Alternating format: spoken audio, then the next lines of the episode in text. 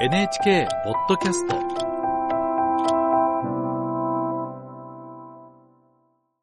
ヨーロッパで広がっている農家による抗議活動についてです。ヨーロッパ総局の田村銀河記者に聞きます。田村さんおはようございます。おはようございます。ヨーロッパで農家による抗議活動が起きているということなんですけれどもどういった状況なんでしょうか？はい、各国で相次いでいるんです。ドイツでは先月、農業用のディーゼル燃料への減税措置の打ち切りをきっかけに、全国の農家数千人が農業用トラクターで首都ベルリンに集まって抗議を行ったほか、私がいるフランスでも同じように燃料への課税方針をめぐって、全国の農家に抗議活動が広がって、先月29日からは首都パリに向かう近郊の高速道路の8カ所をトラクターでおよそ4日間にわたって封鎖したんです。同じような抗議はイタリアやベルギースペインでも起きているんです。うん。どうして今その各国で抗議活動が盛んになってるんでしょうか？はい。ドイツやフランスで抗議が始まる直接のきっかけとなったのは先ほど話したように政府の燃料への税金をめぐる方針を受けてなんですが相次いで広がった背景には EU の環境規制への反発もあるんです。EU は資源循環型の経済を進めるとして2019年に欧州グリーンディールを定めました。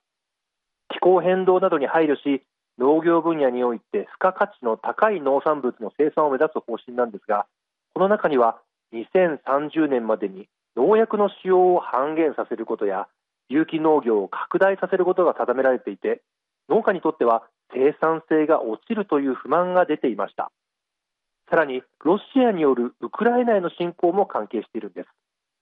EU はウクライナ支援の一環としてロシアによる軍事侵攻で黒海を通した輸出が難しくなっているウクライナ産の穀物や鶏肉などの農産物を無関税で輸入しているんですが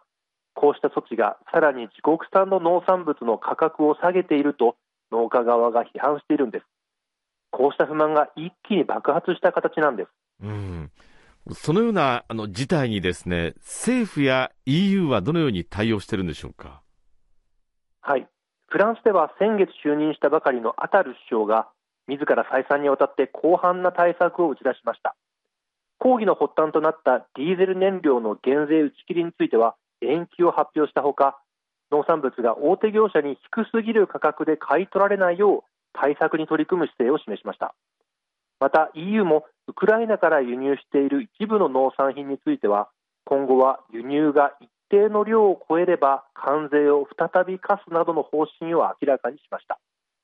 こうした一連の対応を受けてこちらフランスでは一旦抗議活動は沈静化しました。ただもちろん EU の環境規制が撤廃されるわけではありません。